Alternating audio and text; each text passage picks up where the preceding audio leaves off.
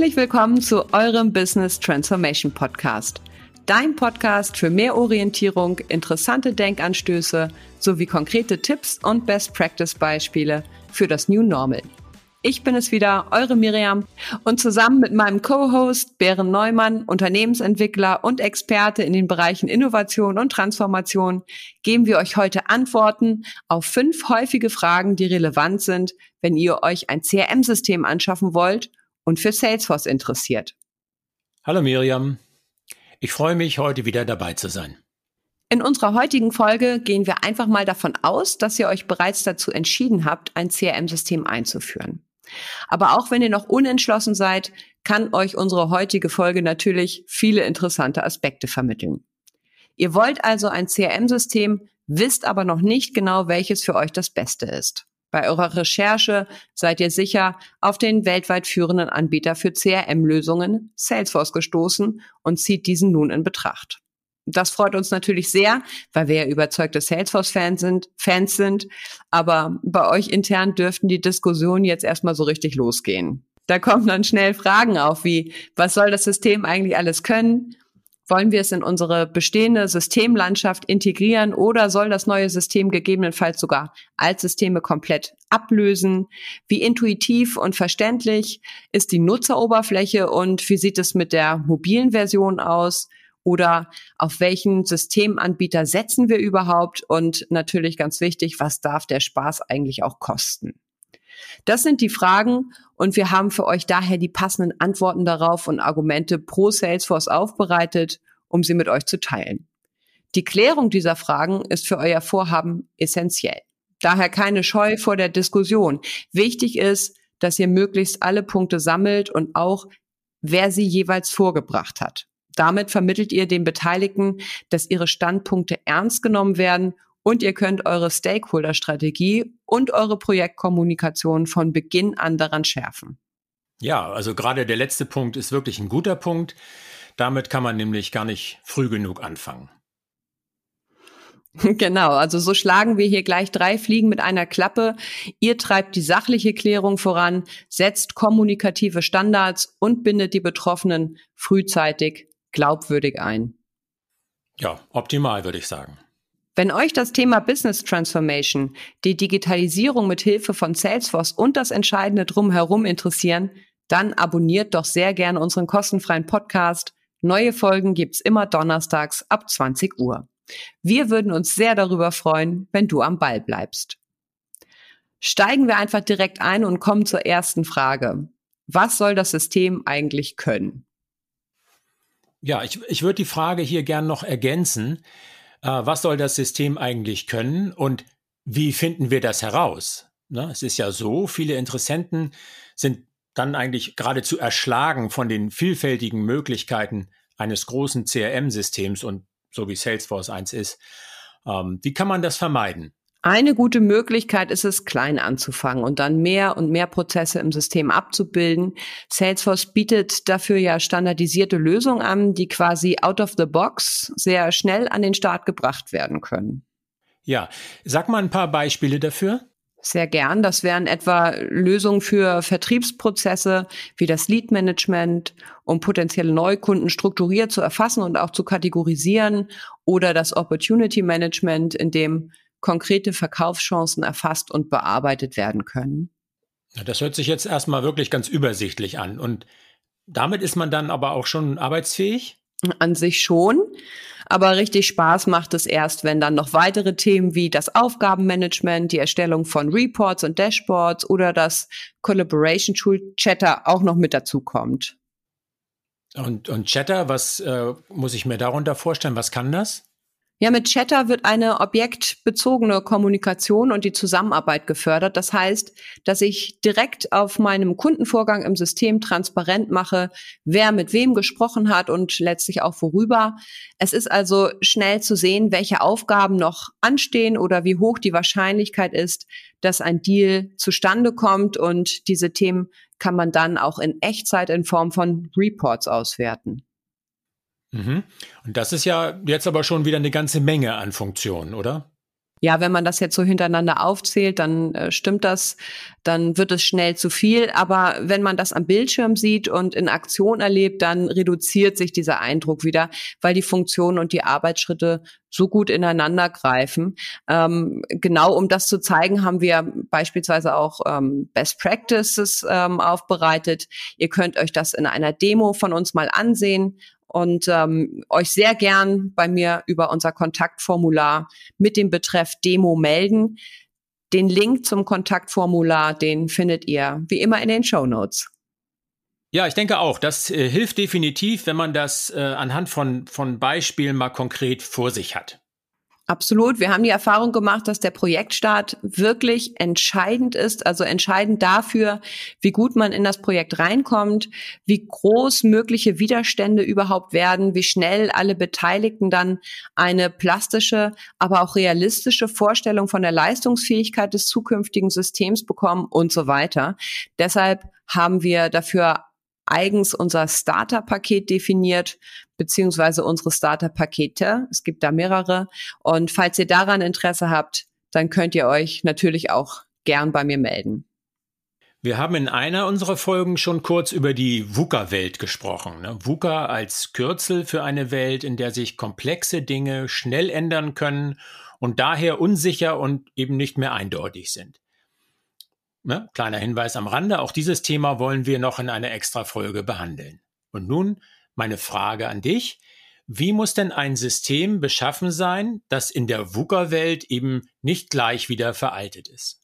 Man muss ganz klar sagen, VUCA ist ja nicht erst seit gestern, gibt's ja schon deutlich länger. Das kennen wir aus unseren Projekten, also schon lange Anforderungen, die im ersten Schritt angedacht wurden, die verändern sich oder die werden erweitert. Neue Produkte kommen hinzu, Prozesse verändern sich praktisch ständig oder eine neue Abteilung soll ebenfalls mit auf dem System arbeiten und viele weitere Szenarien, die man sich da noch vorstellen kann.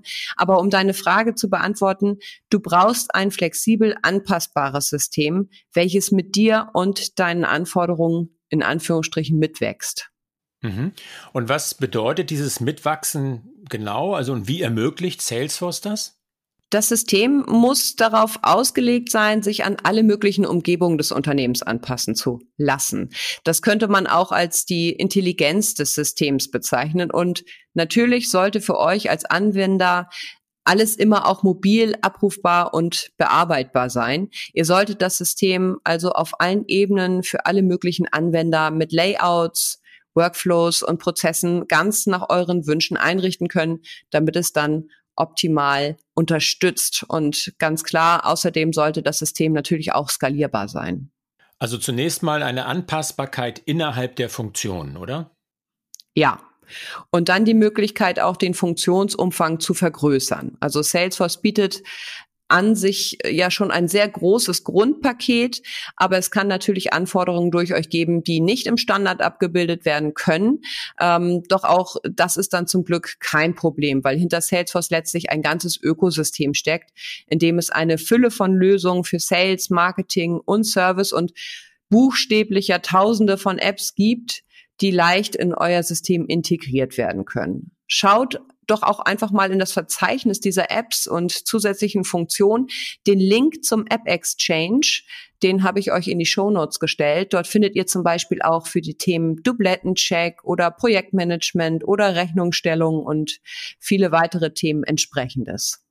Okay, also wir haben eine Skalierbarkeit auf allen Ebenen, kann man sagen. Und äh, Salesforce ja, kann also mit dem Unternehmen und seinen Anforderungen mitwachsen äh, ja, bis das Unternehmen dann selbst ein Weltkonzern geworden ist.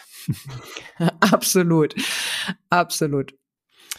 Äh, kommen wir zur zweiten Frage, die Kunden sich stellen, bevor sie sich für einen Anbieter entscheiden.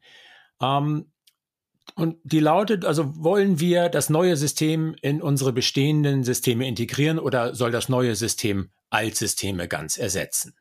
Ja, das ist eine wirklich strategische Frage. Die Antwort darauf lautet, beides ist ja grundsätzlich möglich und muss im konkreten Fall individuell geprüft werden. Wenn die Qualität von Altsystemen noch ausreicht und die Datenqualität darin auch sehr gut ist, dann können solche Systeme natürlich weiterhin verwendet werden und die Daten über Schnittstellen in der Salesforce-Instanz verfügbar gemacht werden.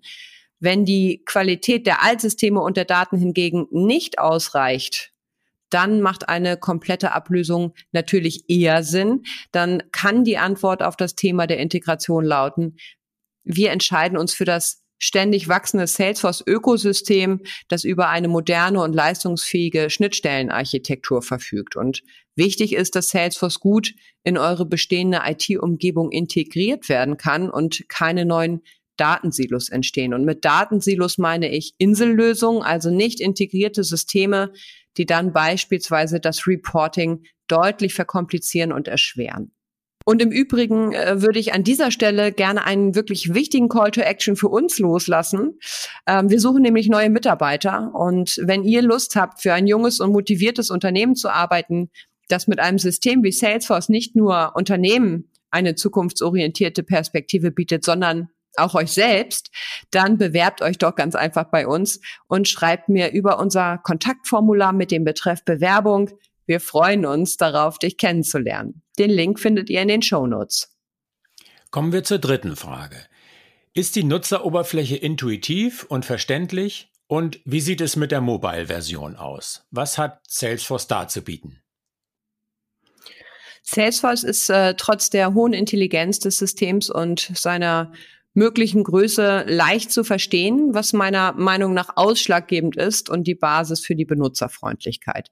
Ihr könnt also das System sehr leicht erlernen und somit auch schnell produktiv damit arbeiten. Und aufgrund der Skalierbarkeit müsst ihr euch auch nicht mit dem Verstehen von Funktionen beschäftigen, die ihr nachher gar nicht benötigt, wodurch der Lernprozess natürlich fokussierter und ähm, effizienter bleibt. Ein weiterer Vorteil ist, dass durch die intuitive Bedienbarkeit alle Prozesse von dieser Klarheit profitieren. Das bringt für den Arbeitsalltag und eine transparente Zusammenarbeit große Vorteile mit sich. Selbstverständlich ist es so, äh, dass Salesforce euch auch to go zur Verfügung steht, also mobil. Ihr könnt also auch alles über euer Handy erledigen. Äh, und eine Sache muss ich hier auch noch unbedingt erwähnen. Also alle Änderungen, die ihr in Salesforce tätigt, die stehen euch dann auch direkt mobil zur Verfügung, ohne dass ihr hier erneut Anpassungen für eine mobile Version tätigen müsst. Das spart natürlich wieder Aufwände und trägt letztlich auch zur Nutzerakzeptanz bei. Mhm. Kommen wir zur vierten Frage. Die vierte Frage von Interessenten für ein CRM-System lautet, äh, auf welchen Systemanbieter setzen wir? Und da steckt ja noch ein, ein, gewisses Problem auch dahinter, was, was ich auch aus der Praxis kenne. Deswegen möchte ich die Frage noch ein bisschen anders formulieren oder ergänzen. Welches Risiko sind wir eigentlich bereit einzugehen? Was passiert zum Beispiel, wenn es einen günstig Anbieter, den wir aussuchen, in, in zwei Jahren gar nicht mehr gibt? Ja, also viele Apps verschwinden schließlich genauso schnell, wie sie dann auch aufgetaucht sind. Ne? Also es gibt enthusiastische Teams, die werfen diese Produkte auf den Markt und versuchen sich damit zu etablieren. Sie scheitern leider oftmals und verschwinden dann wieder von der Bildfläche. Ähm, Soweit so gut und äh, natürlich auch bewundernswert. Nur, dass sich mit diesem Verschwinden dann zugleich auch all eure investierte Arbeit und vielleicht sogar eure Daten in Luft auflösen, das äh, wäre ja nicht wünschenswert. Ja, nicht wünschenswert ist gut. Also das ist tatsächlich ein erhebliches Risiko und äh, das machen sich auch viele ja zurzeit noch nicht wirklich so klar, aber das kann sogar das eigene Unternehmen ja gefährden. Ja, auch äh, selbst wenn es nicht ganz so schlimm kommt. Viele haben das ja auch schon erlebt. Im Unternehmen wird eine CRM-Funktion benötigt, dann wird ein Mitarbeiter mit der Aufgabe betraut, mal eben ein System zu beschaffen.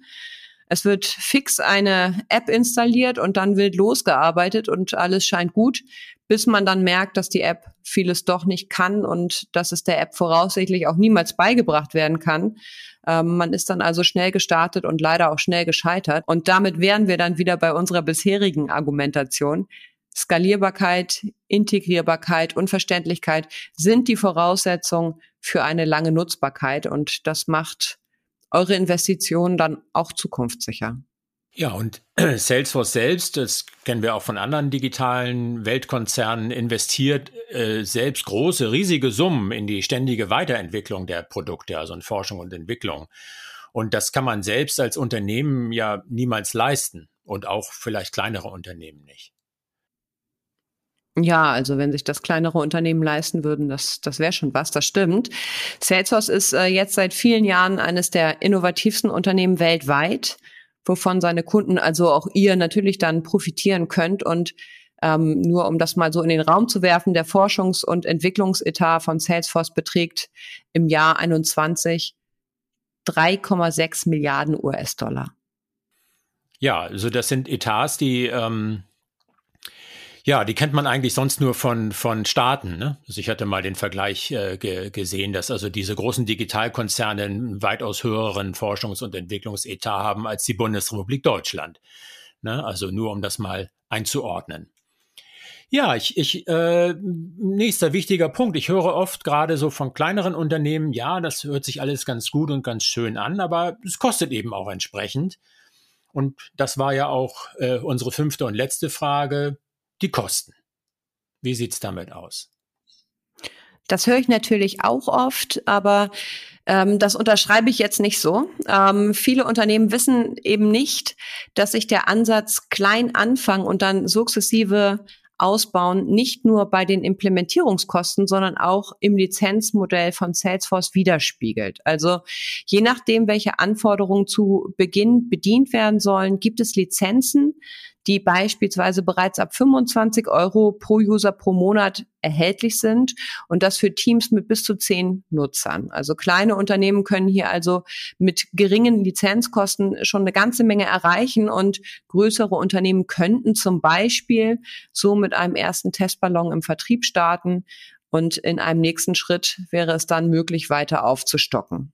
Also wenn ihr möchtet, könnt ihr aber auch direkt im Detail nachlesen, welche Funktionen sich hinter den jeweiligen Lizenzstufen verbergen. Ähm, googelt dann einfach mal nach Salesforce Lizenzen und da findet ihr alles transparent aufgeführt. Ja, vielen Dank, Miriam. Kannst du zum Schluss, wie immer in unseren Folgen, nochmal kurz zusammenfassen, was wir heute so besprochen haben? Ja, klar, gerne. Also ich hoffe erstmal, dass ich klar machen konnte, welche Vorteile Salesforce mit sich bringt und ähm, wenn euer Wachstum oder eure Prozesse es fordern, sich von einer Bastellösung oder einem alten, sperrigen CRM-System zu trennen, dann solltet ihr Salesforce wirklich ernsthaft in Betracht ziehen. Ähm, die Vorteile haben wir genannt. Ich führe sie jetzt nochmal auf. Salesforce ist flexibel. Salesforce ist integrierbar, verständlich. Ihr habt eine zukunftssichere Lösung und es ist letztlich auch bezahlbar. Wer Lust hat, Salesforce ganz ohne Verpflichtung und ohne Angabe von Kreditkartendetails einfach mal 30 Tage kostenfrei zu testen, der kann das auch sehr gern tun.